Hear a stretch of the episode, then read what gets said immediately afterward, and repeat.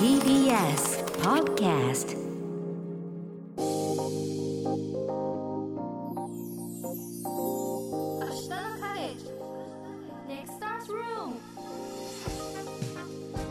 ス塚本にきがお届けしています。明日のカレッジ今日のバディはこの方です。AI 研究者の大沢雅彦です。はい大沢さんよろしくお願いします。よろしくお願いします。はいそれではこの時間は明日のカレッジが注目するあらゆる分野の若きチェンジメーカーをご紹介するネクスターズルーム。今日のネクスターは一般社団法人縁顔代表の浜野正幸さんです。浜野さんこんばんは。よろしくお願いします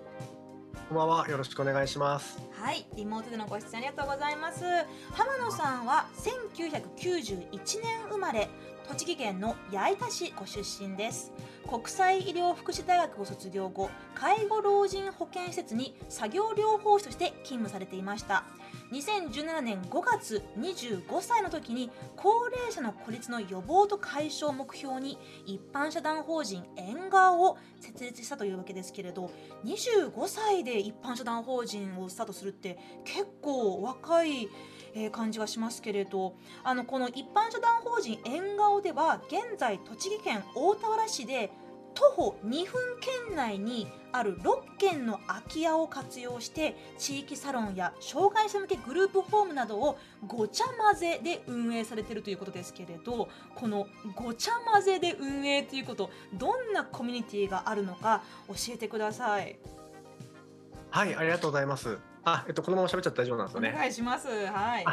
ありがとうございます。えっとですね、私たちはあの今紹介してくださったように、子どもから高齢者までと、それからあの障害があってもなくても、いろいろな立場の人が日常的に関わり合って、お互いに強みを出し合って支え合うというようなコミュニティ作りをしております。その中でですね、あの今ご紹介してくださったように、あの徒歩2分圏内に6軒という非常に近距離にこだわっておりまして、えー、と地域の食堂だったりとか地域のみんなが集まる、えー地域サロンだったりとか若者向けのシェアハウスそれから障害を抱えている人のグループホームなどですねいろいろなあの入り口を使うことで、えー、といろいろな立場の人があの何かのイベントだけとかではなくて本当にこう日常的に関わるというところのコミュニティ作りを目指しております。うーんじゃあその食堂やシェアハウスもあるっていうことはもうまさにもう暮らしのいろんなところでごちゃ混ぜでしかも徒歩2分圏内ってね本当にもうあの味噌汁の冷めない距離感で それを共通共感共共通でシェアできるってことなんですね。はいそうですねへえどうですか大沢さんこのコミュニティ感も結構もうビンビン伝わってきますけど。素晴らしいし、なんかこれが本当に実現してるんだと思って夢のようですよね。うんなんかごちゃ混ぜって言うは簡単かもしれないですけど、うん実際実現するの難しいなって僕もコミュニティやってて思ってるんですけど、え実際ごちゃ混ぜがうまくいくポイントみたいなのがあるんですか？ありがとうございます。えっと、何かこう多分限定的なポイントってなると難しいですし、私たちもそんなこうなんですかね、9割失敗で1割ちょっと成功みたいな感じだと思うなので、本当にこうたくさん謝ったりとかしてきたので、えっと成功事例っていうのもおこがましいんですけれども、えっとその多分ごちゃ混ぜっていうのも本当は多分いらなくて、えっと人間生きていれば全部立場が違うじゃないですか。皆さん子供だったり高齢だったり病気があったりなかったり。えー、とはためには分からないけど心のトラウマがあったりとか、えーいろいろなことを抱えている中で、えっと私たちが一貫して貫いているのは、えっと目の前の人を笑顔にするっていうところにすごくこだわっていて、えーそれが例えば高齢者だからこうするとか障害があるからこうするっていうことではなくてとにかく目の前の人がどうなったら幸せになるかっていうのを積み重ねていくっていうところに、えっと、たまたま目の前に来たのがお子さんだったらお子さん向けの何かが生まれてたまたま目の前に来た人が何でしょうね心の病を抱えてたらそういった人が住みやすい環境を作ろうという形になるので、えー私たちのやり方としては目の前の人を笑顔にするっていうところをこう徹底するみたいなところがポイントだと思います。うーん浜野さんご自身大学卒業されてから作業療法士として働いていたわけですけれどそこでのご経験で何かこういったコミュニティを作りたいと思うきっかけがあったんでしょうか、あありがとうございます。えっ、と大きなきっかけが2つありまして、えー、とまずその作業療法士っていうところで言うと,、えー、とその作業療法士ってリハビリをして例えば私は高齢者領域にいたのでおじいちゃんおばあちゃんをリハビリして家に帰すみたいなことをよくやっていたんですけれども、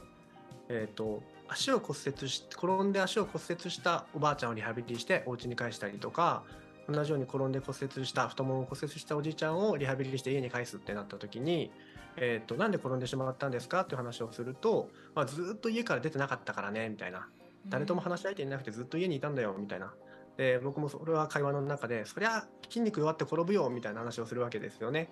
で筋肉が弱って転んで骨折して、えー、と運ばれてきて、えー、と手術受けて僕がリハビリして、えー家に帰るんですけれどもそれって家に帰っても結局一人で家にずずっといるっていう環境は変わってなくて、うんえー自分だけではなくて他の同期の人たちとかに話を聞いてもやっぱりそれでまた骨折して戻ってきたりとか今度はずっと話してないので認知症になって戻ってきたりとかするケースがよくあるんですね。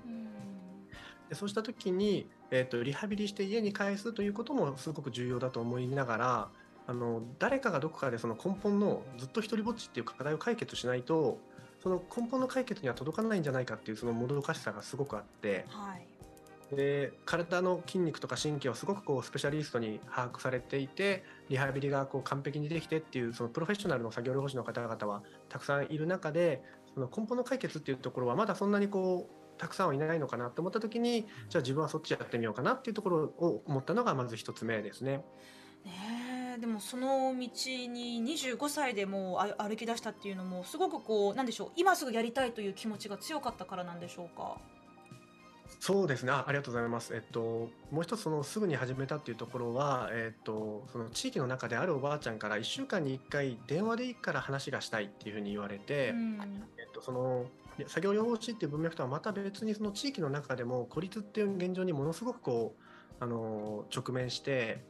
それはかなりこう喫緊で誰かがやらないと例えば、えーよくあるのが、えー経験積んで40歳になったら起業したらいいんじゃないかっていうことも確かにアドバイスとしてはいただいてそれも一つの正解だと思うんですけれども、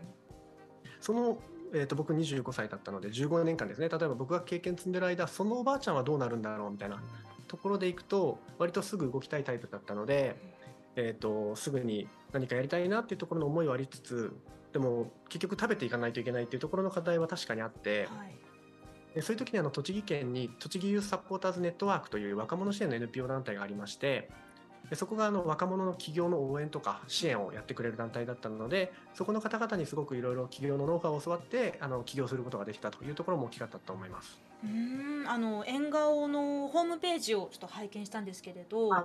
あのこうトップのところにこう素敵な5分ぐらいのあの動画がねあのプロモーションビデオがあったんですけど本当にあのいそそこの一般社団法人で働いてらっしゃる若い方々とあとその利用されている高齢者の方々がなんかクリスマスパーティーか何かをされてるなんか動画があったんですけど。なんかすごくこうもうなんだろうな近所のおっちゃんおばちゃんとお酒飲んでなんか鍋つついてなんかワイのワイのっていうなんか普通に楽しそうっていう。でここでなんかこうなんかこう支援をしてるとか介護してるとかなんかそういうのをあんまりこうなんだろうな関係なくん。ただみんなでこう楽しくあの地域のみんなで集まってる。でもよく見ると、まあ10代20代の人たちからまあねもう70代80代とかの方々がいらっしゃるような感じですごくこうあったかそうって感じたんですよね。でもこういうことを実際にやろうとするとさっきもねあの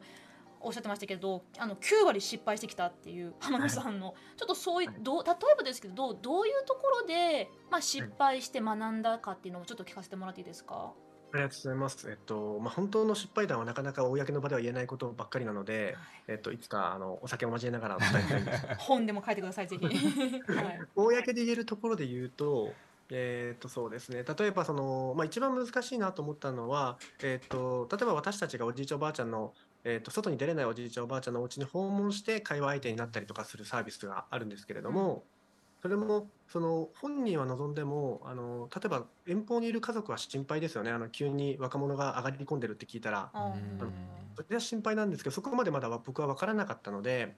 えっと家族の気持ちは考えずにその目の前のおじいちゃんのことだけを考えて、えっとチームスタッフとこう例えば3人で行ってお茶飲んで帰ってくるみたいなことをしていた時に家族の人からこう「何なんだお前らは」みたいな感じでこうクレームの電話いただいてあらでそれはもう完全に自分が悪いというか僕が完全にこう想像力が足らなかったなと思って。その自分の親が遠方で一人暮らししててそこにこうわけもわからない若者が3人上がり込んでたらそれは心配だですよね。うーんなるほど、なので例えばそういう時はもう本当にこう怒っていただいてこうそこから学んであの今は新しくこう高齢の方のお家に訪問する時は、えー、と例えば遠方でもよく連絡取り合うような家族の方がいれば、えー、と許可を取ってその家族に連絡して挨拶をしたりとか、えー家族だけではなくて例えば高齢者だとケアマネージャーさんと呼ばれるこう専門職の方担当の方がいたらその方にも挨拶したりとか、えっと、目の前の人だけじゃないところにもともちゃんと連携するみたいなところはすごくこう失敗の中で学んだ一つですね。あなるほどね。こうなんなんでしょう。こうコミュニティの一員になってほしいんだけれどその人にも元からのコミュニティとか、まあ、人のつながり家族とかケアマネージャーさんがいるっていうところをちょっとこう見落としてしまうといや何勝手になんでしょうね。あの、ねこのうなやっぱりそういろんなコミュニケーションがないと成り立たないっていうこと、結構ね難しそうですよねおささん。いやそうですよね。やっぱ一人でも複雑なインテリジェンスなわけじゃないですか僕あ人工知能研究者なんでそういう発想なんですけど、ほいほいほい。それがなんか集団になるのがコミュニティで人が一人でも複雑なのに100人1000人って増えていったら100倍1000倍複雑になる？ねだから僕らの想像できる範囲で人が集まって何が起こるかってわからないからじゃあそれで何が起こるかわからない中でトラブルがいっぱいある中で折れない心があるんだなっていうのを今お話を聞きながら思っていてやっぱちゃんと理想を掲げてそれに対して改善しながらしっかりとあの理想に向かっていらっしゃるのかなとかそんな風に想像したんですけどどうですか？みたいな。うんうん。なんかそのあありがとうございます。ははいあどうぞどうぞ。いやなんかなんかそういうこううんまさに折れない理想とかがあるんですけうん。ど、あの究極的な理想ってどういう状態なんですか？浜野さんにとって。はい、ありがとうございます。えっと、究極的な理想は、僕らが本当にこう目指したい景色は、まさにこう子供から高齢者までとか、障害があってもなくても、みんなが、えっと、その、なんでしょうね、日常的に、本当にこう、日常的にただ関わるってことがすごく大事だと思ってます。で、なんかこう、今の社会は本当にこう分断的であることが、すごくこう僕らが逆にこう悲しんだり危惧しているところで、子供は子供とか、高齢者は高齢者とか、認知症になったらもう認知症の施設とか、でそれは治療上必要な時があるので、それはあの治療上必要なことはもちろんした方がいいし、そういう時は分断してもいいと思うんですけど、生活まで分断しないっていうことがすごく大切だと思うので、なんかこう、もうただ普通に日常的に子供とおじいちゃんおばあちゃんが関わっていたりとか、障害があってもそういうところで何か役割を持ってるみたいなところが、を目指してはいるんですが、えっと、今の話で言うと多分その、すごく目指す理想像を掲げて走るほど多分僕らとか特に僕は強くはなくて、でなのでどちらかというとそれこそこう怒られたらすごいへこんでもうめっちゃビール飲むみたいな感じなので えっとそうそうならないようにというかあのとにかく自分たちが楽しんでるかどうかってこともかなりこうあの法人の軸に置いとい置いていますね。でなのでこうすごく大変なことを理想を掲げが掲げて無理して頑張ってるみたいなすごいピュアでかっこいいスタイルよりはどちらかというと自分たちが頑張れるように楽しいことをとにかく追い求めていこうみたいなのも一つ軸としてありますね。そっちの方が大きいかもしれないです。あとこのコミュニティというのもね、まあ、もちろんもう自分があここにいたいとかここで人とつながりたいと思ったらもうそこでコミュニティで作れると思うんですけれど浜野さんの場合はあの、まあ、ご出身が栃木県の矢板市でそこのお隣が大田原市でしたっけ、はいはいはいそれでその大田原市でこう6軒の空き家を活用しているわけですけれどやっぱりこの、まあ、地元への愛着っていうんですか？もともとそのあの栃木県のこの地域にあのすごくこうなんでしょう、まあ、大事にしたいという思いがあるからここに根付いていらっしゃるのかなと思ったんですけどどうですか？あのこの地域の良さというとか大事にしたいと思うところって。ありがとうございます。えっと、そうですね。あのー地元でやりたいっていうのはきっとこうなんとなくそのあったと思います。ただそんなにこだわりはもしかしたらなかったかもしれないですね。うんなんかそれよりもこうやりやすいところを一つ探すっていう中で、えっと地元の後輩、その大田原市の後輩の人たちとあの多くつながっていたので、えっとその人たちと一緒にやりたいと思わせてくれる後輩がいたっていうところが一つ大きかったですね。か。そこも浜野さんご自身のコミュニティをこう巻き込んできたって感じですですよね。ねで実際にその後輩の方々もこういうあのあのアイディアを聞いてあの最初からすごくやろうやろうって感じだったんですか？えーっと、そうですね。最初、あの、ボランティア団体でやっていた時があって、うん。その時に、えーっと、メインで動いていた3人がいたんですけれども、で、まあ、もちろん他のメンバーもいたんですけれども、で、そこはもう僕も起業できるとは思っていなくて、えーっと、ボランティアとして、こう、自分たちの一つのこうライフワークとして、えーっと、やっていくみたいので、ボランティア活動として、高齢者と地域の若者がつながるイベントみたいなことをやっていて、でそれがとにかく楽しくて、でもう本当にこう仕事を作業療法士の仕事をしながら休みの日に有給取ってそのイベントやるぐらい楽しくてう、んでその時にそのメンバーの2人が「いやこれがね仕事だったら超幸せなのにね」みたいなことを言ったんですよ飲み会の途中に。はいでその時は何も言えなかったんですけどちょっとその時にどっかで「いや仕事にしたいな」みたいな「できるかな」みたいなちょっとトライしてみようかなみたいなことがあってで結局その3人であの縁側というものを立ち上げたので、まあ、そこのあの2人の存在もすごく大きかったなというふうに思います。かなんかもう本当に楽しくてこれが仕事だったらいいのにって結構誰しもがね思う瞬間ってあると思うんですけど、じゃあそれを一般社団法人としていう形で実現しようっていうのもその手があったかって 感じですよね。であのもう少しこのまあコミュニティのそのノウハウといいますかその実践について聞き聞きたいんですけれど、はい。例えばそのまあ、あのグループホームでしたりコミュニティスペースを活用する人は、まあ、誰でも来ていいと思うんですけれど本当にもうフラッと立ち寄ってあのもうあれですか？もう自由に無料で入れるっていうような感じの空間なんでしょうか？あありがとうございます。えっと、基本的に入り口はかなり広くはしているんですが、うんえっと、グループホームっていう施設、縁側のコミュニティの中の施設に入所されている方とかは無料なんですけれども、基本的には有料施設になっておりまして、うんえっと、100円いただいてます。あの100円お茶代お茶代とお茶菓子代、お茶菓子代で。で、それは、えっと、最初はやはり僕も無料の方が、あの、来やすいと思っていたんですけれども、実際に声を聞いたら、その無料だと来づらいっていう声もあって、あーえー逆に？はい、最初はいけるんですけど、えーっと2回目とか3回目もまた無料でお茶出されるとちょっと申し訳なくていけないみたいなのが実際に声としておじいちゃんおばあちゃんからあってう、ん。でまあ、これはすごく難しくてその100円かかっちゃうから来ないって人ももちろんいらっしゃいますし、でも私たちが出会っている、まあ、特にこうターゲットとしたい数名のこう日中1人なんだよねとおっしゃってる方々がいや100円ぐらい集めてもらわないと行きづらいよって言ってくれたので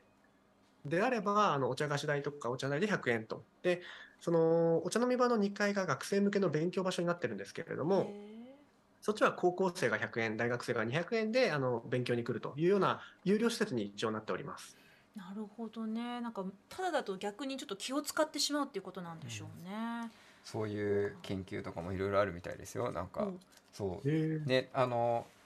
同じ作業をするのにはい。タダでやった人と1,000円もらってやった人だったらタダでやった人の方がやりがいを感じるとか、うん。なんか結構やっぱお金をもらうと逆にダメとかお金を払うとむしろいいとかそういうのが結構研究されててあ今の話はあるだろうなって思いました。うんうん確かにねこううんただで、あの好きなだけお茶菓子もねあの自由にどうぞって言われると最初はラッキーって思うけど、うん確かにこういつまででもお客さん扱いな感じ受けるかもしれませんよね。すごくあのおっしゃる通り、すごく今いい言葉だと思います。そのおお客様扱い、そのお客さんにしたくないっていうところも私たちの一つの狙いで、うんそのお客さんにしたいわけではなくて、むしろプレイヤーになってほしいので、おうあの来て何か役割を持つってことが居場所においてすごく大事だと思ってます。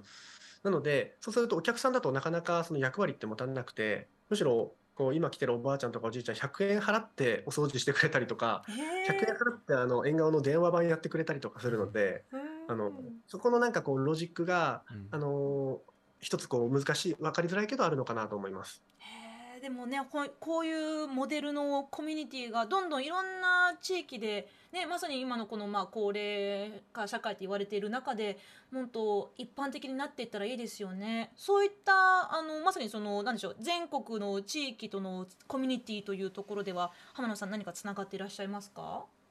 はい、ありがとうございます。えっと今山梨、群馬、えっと広島、北海道。ちょっと待ってくださいね。あ、なんか他にもあった気がする。山梨。まあ、ちょっといくつか、はいあの、県をまたいで、あの、仲間がいて、で、それは決してこう、なんか縁側モデルとかって言いたいわけでは全然なくて、えっと、やはりこう、一つの回として、一つの答えとして、あの、いろんな多世代とかごちゃ混ぜっていうところが、やはりこう、浮かぶようになってきてると思うんですね。